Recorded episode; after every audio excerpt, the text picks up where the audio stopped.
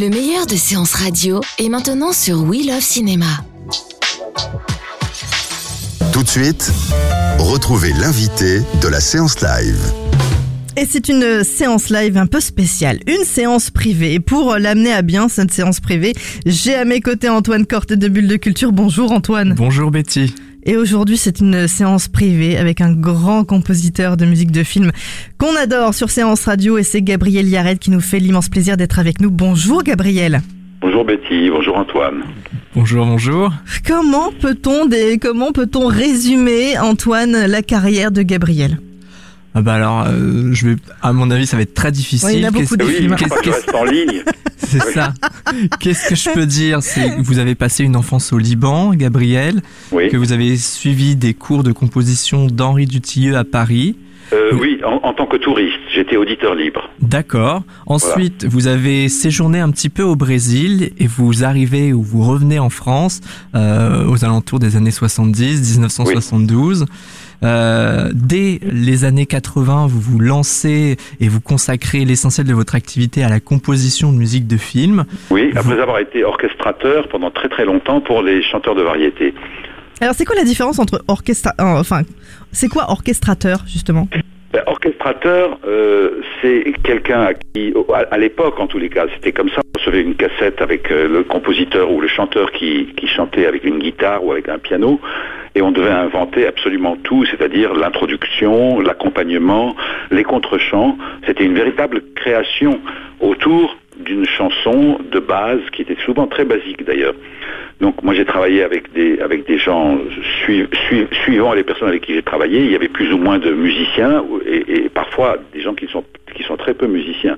Je travaillais avec Beko et Aznavour qui étaient vraiment de très bons musiciens.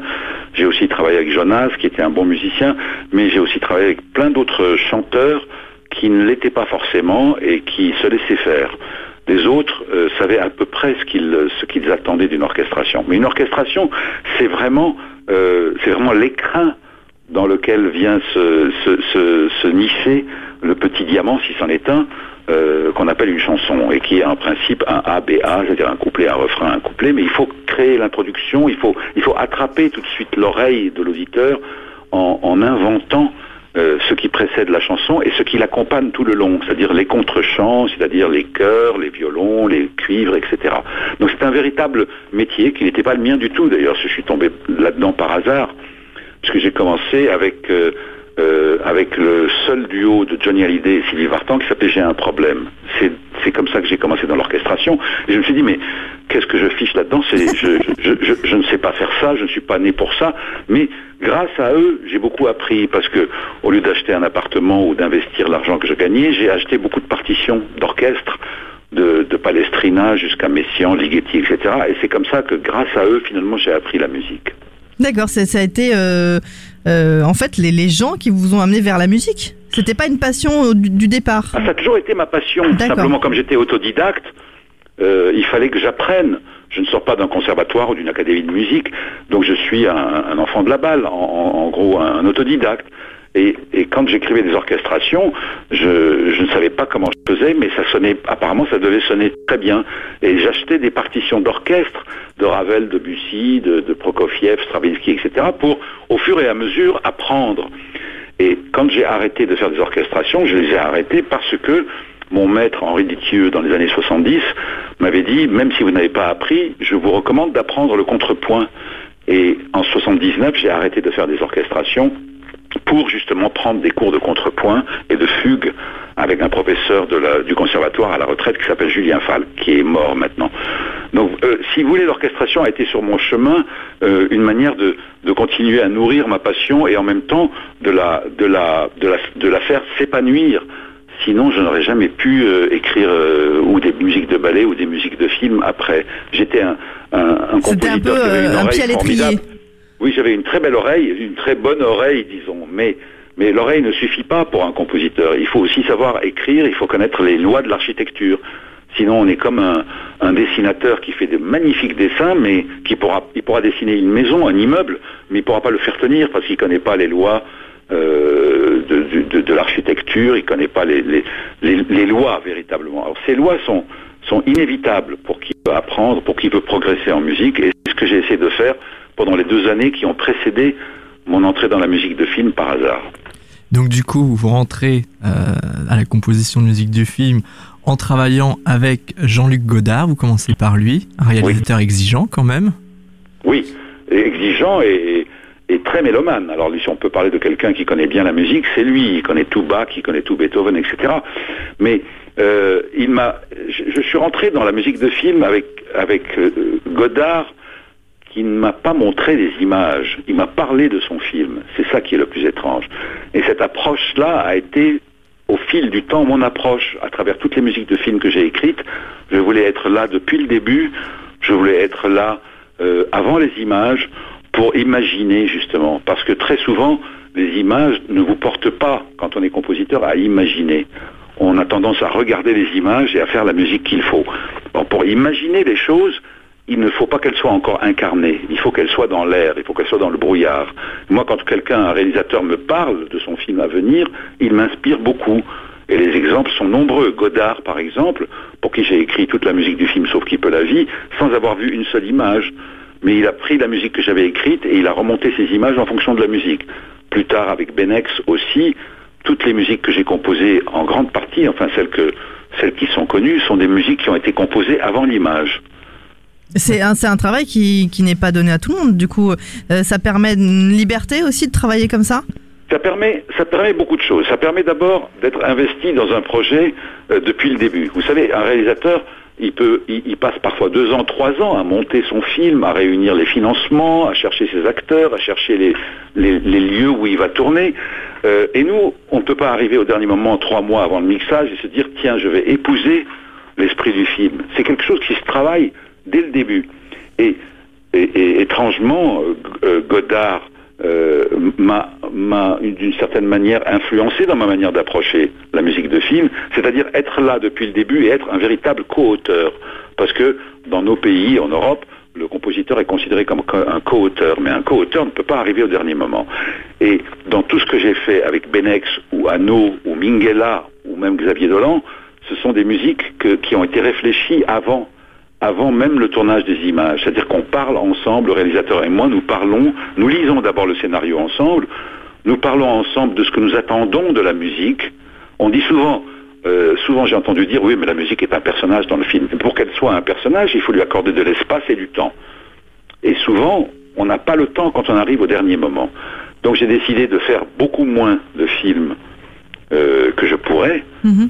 euh, et, me consacrer vraiment à chaque projet, parfois 5 mois, 6 mois, 8 mois, comme c'est le cas dans le patient anglais, ou parfois un an ou un an et demi, comme c'est le cas avec Xavier Dolan sur son dernier film qui n'est pas encore sorti.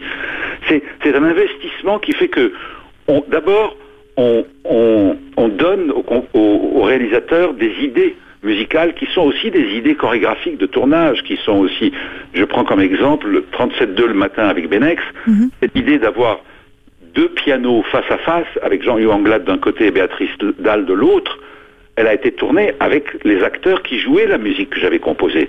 Donc la musique avait été composée avant.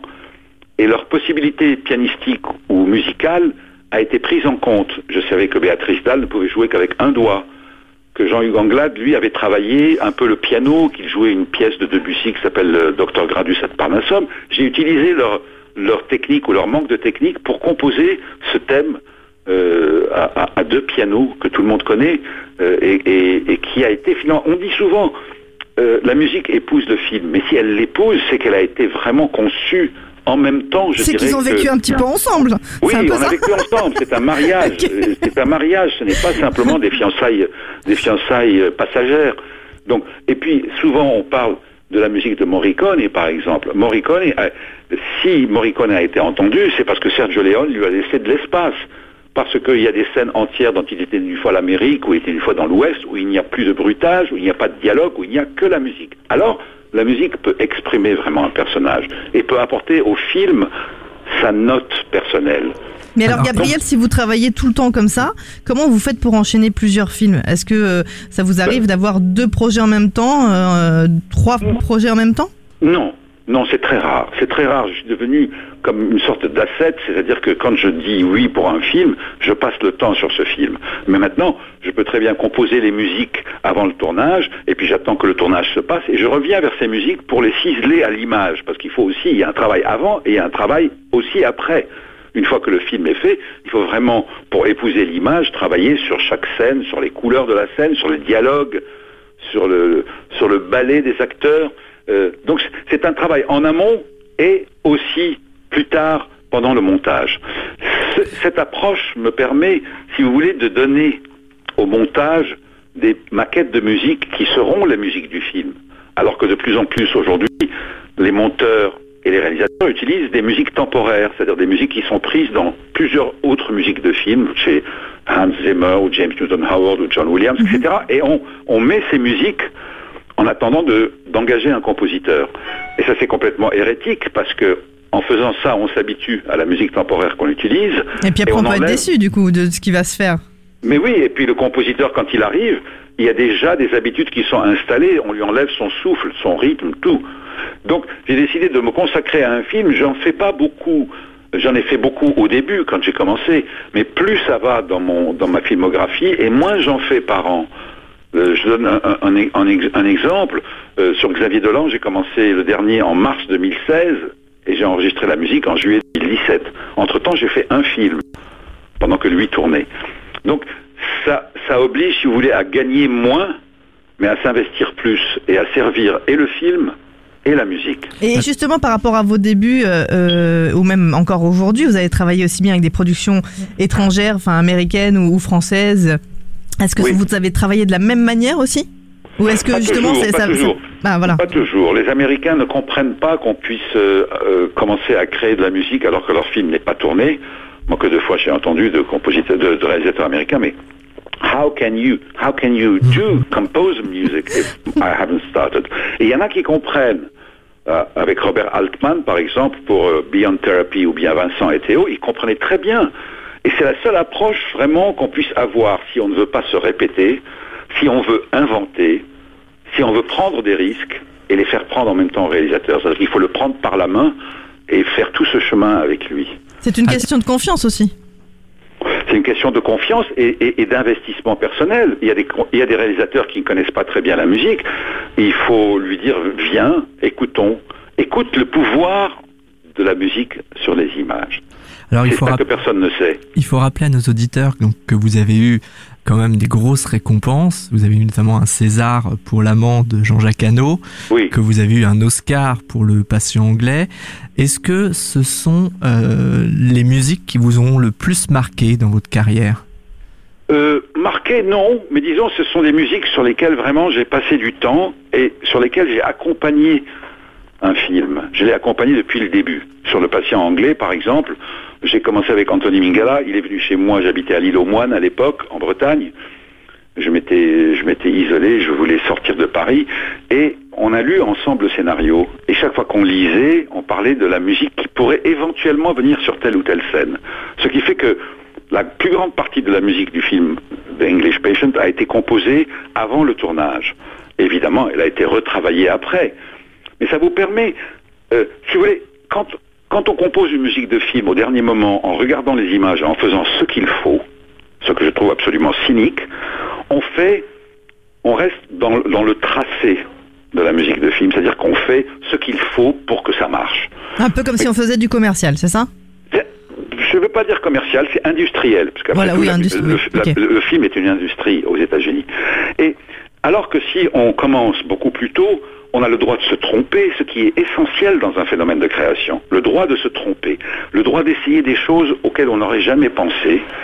Et, puis aussi, surtout, on permet aux réalisateurs de connaître la musique à venir, aux acteurs parfois.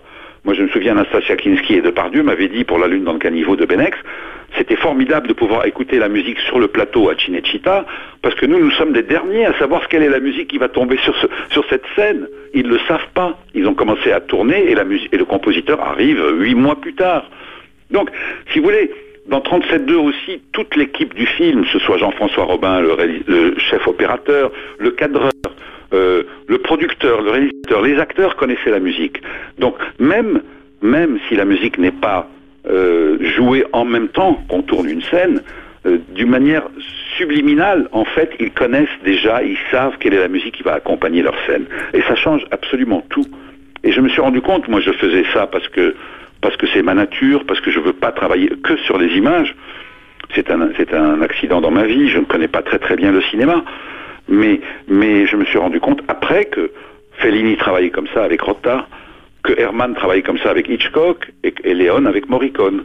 Un accident qui dure longtemps quand même, hein Pardon Un accident qui date quand même. Oui, Hein, oui, c'est un oui. bel accident, hein, pas- J'étais pas fait pour la musique de film, je savais mais pas. Moi, je voulais composer. Je voulais composer quoi que ce soit. Une publicité, pour moi, c'était vraiment une une œuvre déjà de composer une musique publicitaire ou une, une chanson, euh, une musique de ballet. Tout est, est prétexte à, inventer de la musique. Et à chaque fois, surtout, ce qui est le plus important, à se renouveler. Et, et alors justement, en tant que, comme tout ça, c'était pas prévu et que c'était un peu, euh, voilà, euh, enfin, on dit qu'il n'y a pas de hasard, mais euh, ce fameux petit accident de la vie qui fait qu'il vous a amené jusqu'à ce, ce chemin-là. Quand vous la première fois de votre vie, vous avez entendu votre musique au cinéma, dans un film, ça vous a fait quoi? Je Ou même à ceux, ou même aux gens qui vous aiment. Hein, euh. Oui, moi j'aime pas du tout m'entendre. Euh, Je ne réécoute jamais ce que j'ai fait. Mais euh, je me suis dit, tiens, j'ai réalisé un bon mariage. Parce qu'il s'agit de ça. Je me suis, je- j'ai fait, j'ai fait vraiment un, un beau couple avec ce réalisateur ou avec ses acteurs ou avec cette réalisatrice. C'est, c'est, ça- c'est la seule chose que ça puisse me faire. Mais, mais sinon, euh, euh, euh, je, je- je ne sais pas. Je pense que apporter, apporter quelque chose à un film, c'est vraiment lui consacrer du temps. Et, et les trois mois qui nous sont donnés en général dans le milieu, c'est-à-dire aux États-Unis, un compositeur est engagé pour trois mois. Pendant ces trois mois, il doit composer, présenter ses maquettes. Ça, c'est nouveau, les maquettes. Avant, on les présentait pas. Présenter des maquettes, orchestrer, aller en studio, et c'est terminé. Et moi, je trouve que c'est un peu, c'est un peu court. Donc, euh, j'ai plutôt opté pour cette approche-là. Ce n'est pas une méthode. C'est pas une méthode parce que il m'est arrivé d'avoir des films sur lesquels je ne pouvais pas avoir ce temps-là. Camille Claudel, par exemple, avec le film de Bruno Nuiten avec Adjani et Depardieu. Euh, et- Isabelle, j'étais aux États-Unis. Isabelle m'a envoyé un, un- un- un fax à l'époque pour me dire euh, on a besoin de toi. Je suis venu à Paris et j'ai vu 4 heures d'ours de ce film. Une pure merveille, 4 heures. Ils avaient posé dessus des musiques classiques de Mahler, de Bruckner et de Benjamin Britten. Malheureusement, Benjamin Britten est mort en 1970, le compositeur anglais, et il n'était pas dans le domaine public. Donc il fallait vraiment une composition originale. C'est ainsi que j'ai débarqué dans ce film. Eh bien, là encore, j'ai demandé à revoir cet ours de 4 heures et je me suis isolé et j'ai commencé à composer. Et j'ai composé une suite, trois suites d'orchestre pour grand orchestre à cordes. Et j'ai dit à Isabelle et Bruno Nuiten, ce qu'on va faire, c'est prendre ces musiques, comme vous l'avez fait pour les musiques classiques, puisqu'ils ont pris des extraits de Mahler ou de Bruckner ou de peu importe. Et on va faire pareil. Si ces musiques épousent vraiment l'esprit de l'image, nous allons trouver ensemble l'emplacement où mettre ces musiques. Et c'est comme ça qu'on a procédé. Et c'est tr- très étrange d'ailleurs. Souvent, si vous avez des images euh, que vous avez tournées, euh, des scènes que vous avez tournées, vous essayez de mettre des musiques différentes. Et vous voyez que chaque fois, la musique a un pouvoir d'explication ou en tous les cas de, euh, de, de- de- un, pouvoir de pénétration dans l'image qui peut donner des erreurs d'ailleurs, qui peut vraiment faire des malentendus total, totaux, mais ou, ou alors transcender. Alors est-ce que est-ce que est-ce que c'est un peu ce, ce- cette ambiance que vous avez que vous allez vou- voulu donner à la promesse le, le film de Terry George qui sort sur nos écrans? Mais je n'ai pas pu travailler de cette manière-là avec Terry. Il savait que je travaillais, j'aimais bien travailler avec l'image, avant l'image, mais il avait déjà commencé à tourner. Et ça, ça a été un, un projet très difficile pour moi parce que, pardon, parce que, euh, comme vous l'avez dit, je suis né au Liban et au Liban, moi, j'étais pensionnaire chez les jésuites très tôt, à 4 ans, jusqu'à 14.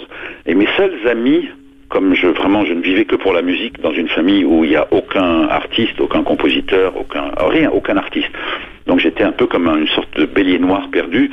Et mes seuls amis étaient des, étaient des Arméniens, parce que les Arméniens sont vraiment artistes, musiciens, peintres, etc. et artisans. Et donc, euh, je me suis souvenu de cette période-là, et j'ai essayé de composer la musique la plus proche et la plus pudique par rapport à un sujet qui est aussi difficile que le génocide. Vous savez, quand on voit des gens se faire attraper, se faire jeter, se faire tuer, tout, euh, tout d'un coup on recule un peu, on se dit mais, mais je peux pas faire de la musique euh, trop lyrique, trop romantique, c'est pas possible. L'image parle déjà d'elle-même.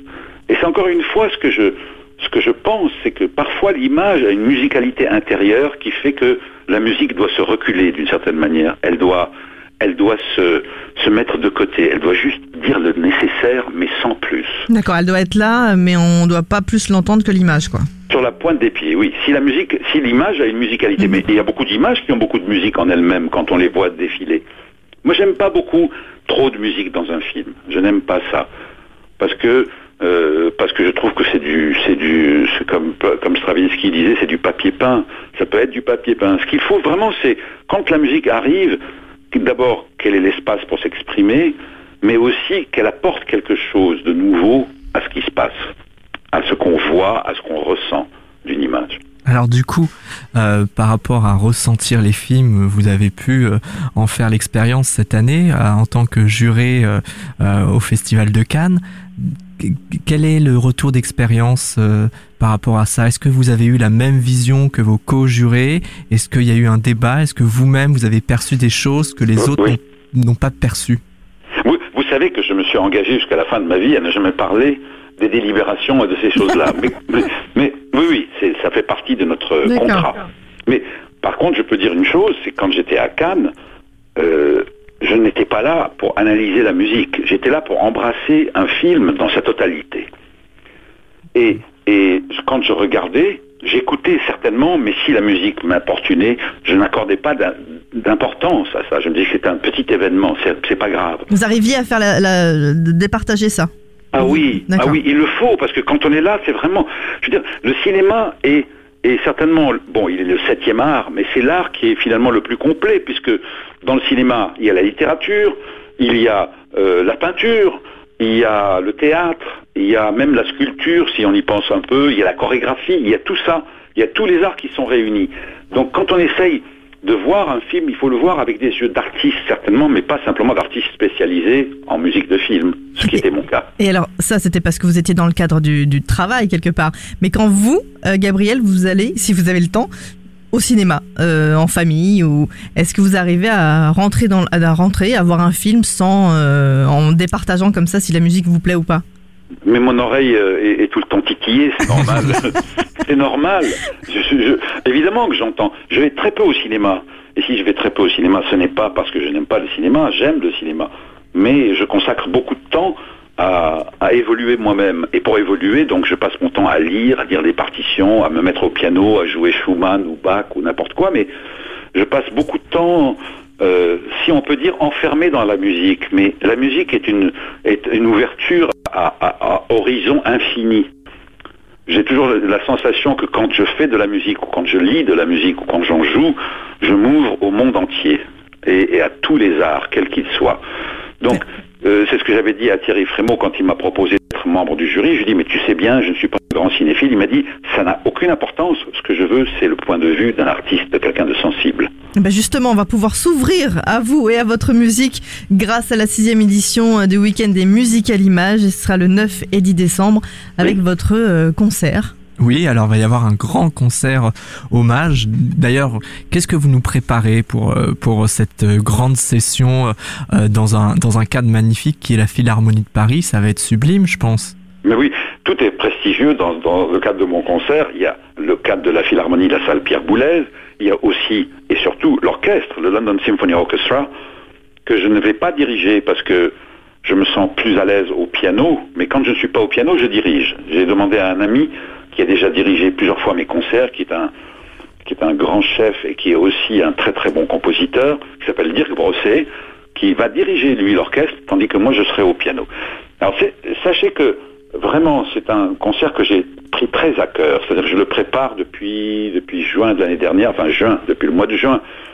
Il a fallu euh, d'abord que je puisse trouver des images, parce que le, le cahier des charges, disons, de Audi Talents, qui, promeut ce concert, c'est un concert avec image. Or, mhm. moi, tous les concerts que j'ai donnés, que ce soit à l'Espace Cardin ou à Madrid ou à Ghent, étaient des concerts sans image. C'est-à-dire que je, je passe une vidéo d'une scène telle qu'elle est, sans l'orchestre.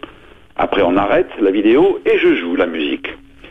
Cette fois-ci, j'ai voulu quand même qu'il y ait des images en même temps que l'orchestre joue. Et j'ai trouvé un, un, bon compromis sur un concert de 90 minutes. Il y a environ 35 à 40 minutes d'images. Et le reste, c'est de la musique seule. Donc en fait, c'est une, sorte de réalisation que vous avez créée euh, à, travers ce concert. Oui, véritablement, oui. J'ai choisi chaque pièce, j'ai choisi chaque euh, scène.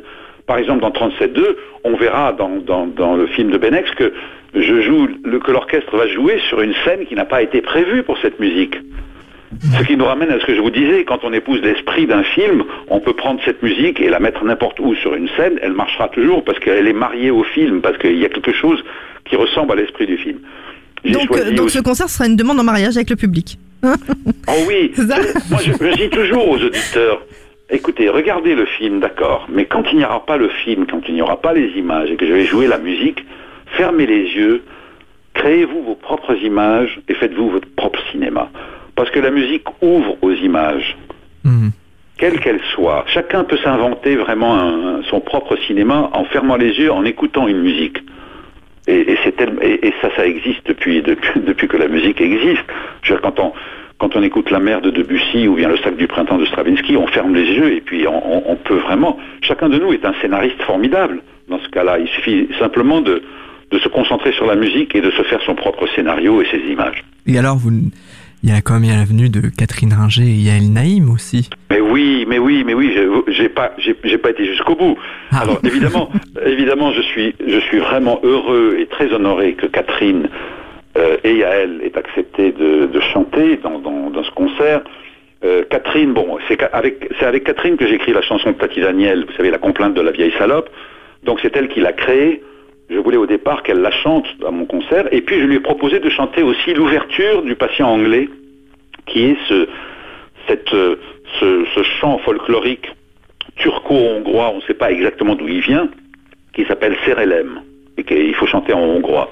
Mhm. Elle a accepté de le faire.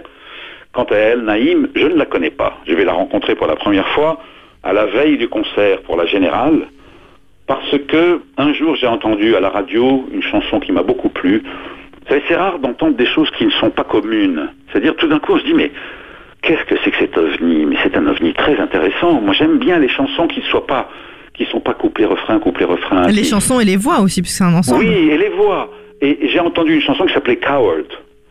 Euh, qu'elle chantait avec Brad Meldo mhm. et, et, j'ai eu j'étais obsédé par cette chanson et par la voix de Yael Naïm et quand je lui ai proposé tout ça par mail si elle voulait bien chanter la berceuse de Monsieur Ripley elle m'a tout de suite dit oui et euh, je vais la découvrir euh, bientôt. On va répéter avec l'orchestre euh, le LSO à Londres. Alors c'est ce week-end, c'est également tout un hommage qui est fait à votre travail avec des rencontres notamment. Et il y a à 17h30 le samedi évoqué Gabriel Yared avec Pascal Queno, Patrice Lecomte et Michel Oslo. Pourquoi ces grands, ces trois artistes quels, quels, quels sont quels sont vos rapports avec, bah, avec eux? avec, avec Patrice Lecomte, ça a été une entente immédiate. Je n'ai fait qu'un seul film avec lui qui s'appelle Une promesse, euh, un film tiré d'une nouvelle de Stéphane Zweig, qui est un film en anglais, le seul film en anglais que Patrice Lecomte ait fait. Et, nous nous sommes tout de suite euh, compris et j'ai composé... Euh, en fonction des images, j'ai composé très très tôt dans le processus, mais le film était déjà tourné. Et et j'ai voulu donc que lui parle de, notre, de notre collaboration, de notre entente. Euh, j'aurais voulu aussi qu'il y ait euh, Jean-Jacques Hano, malheureusement il ne peut pas, parce qu'il est en tournage. Et Michel Oslo, parce que euh, parce qu'il fait des films d'animation qui sont de purs chefs-d'œuvre et des merveilles dessin et de, et, de réalisation. J'avais fait avec lui Azur et Asmar, et je suis en ce moment en train de finir la musique pour son prochain film d'animation qui s'appelle Lili à Paris.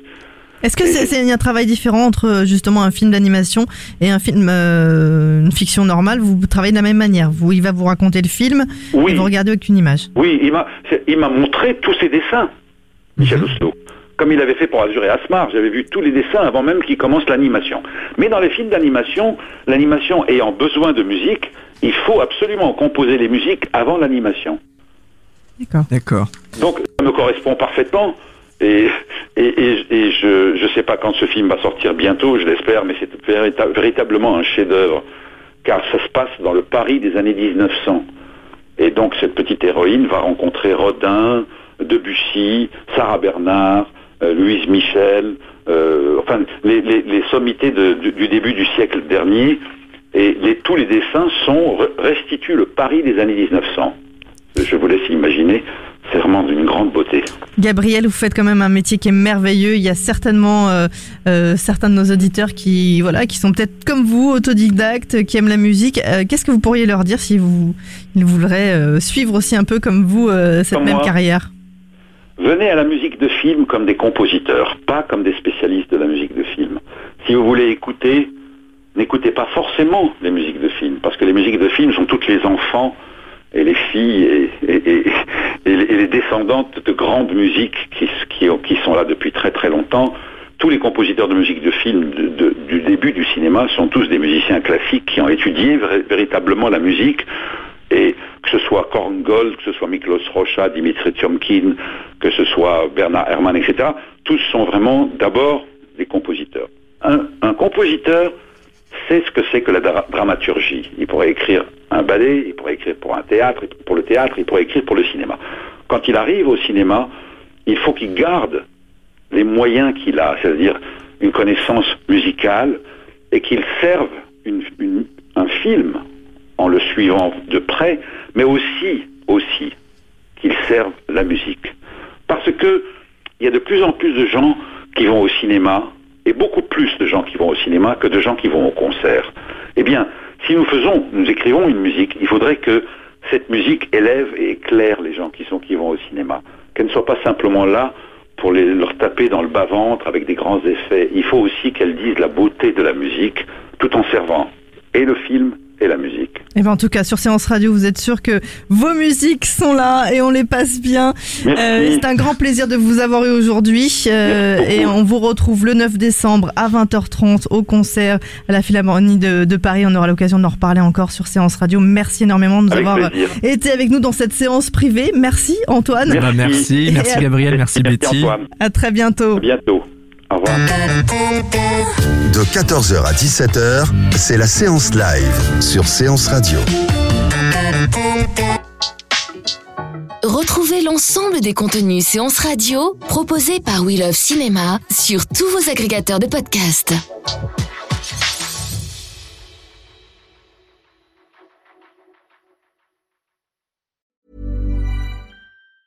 Every year, one thing is always predictable postage costs go up. Stamps.com gives you crazy discounts of up to 89% off USPS and UPS services, so your business will barely notice the change. Stamps.com has been indispensable for over 1 million businesses just like yours. It's like your own personal post office. No lines, no traffic, no waiting. Sign up with promo code PROGRAM for a four week trial plus free postage and a free digital scale. No long term commitments or contracts. That's Stamps.com code PROGRAM.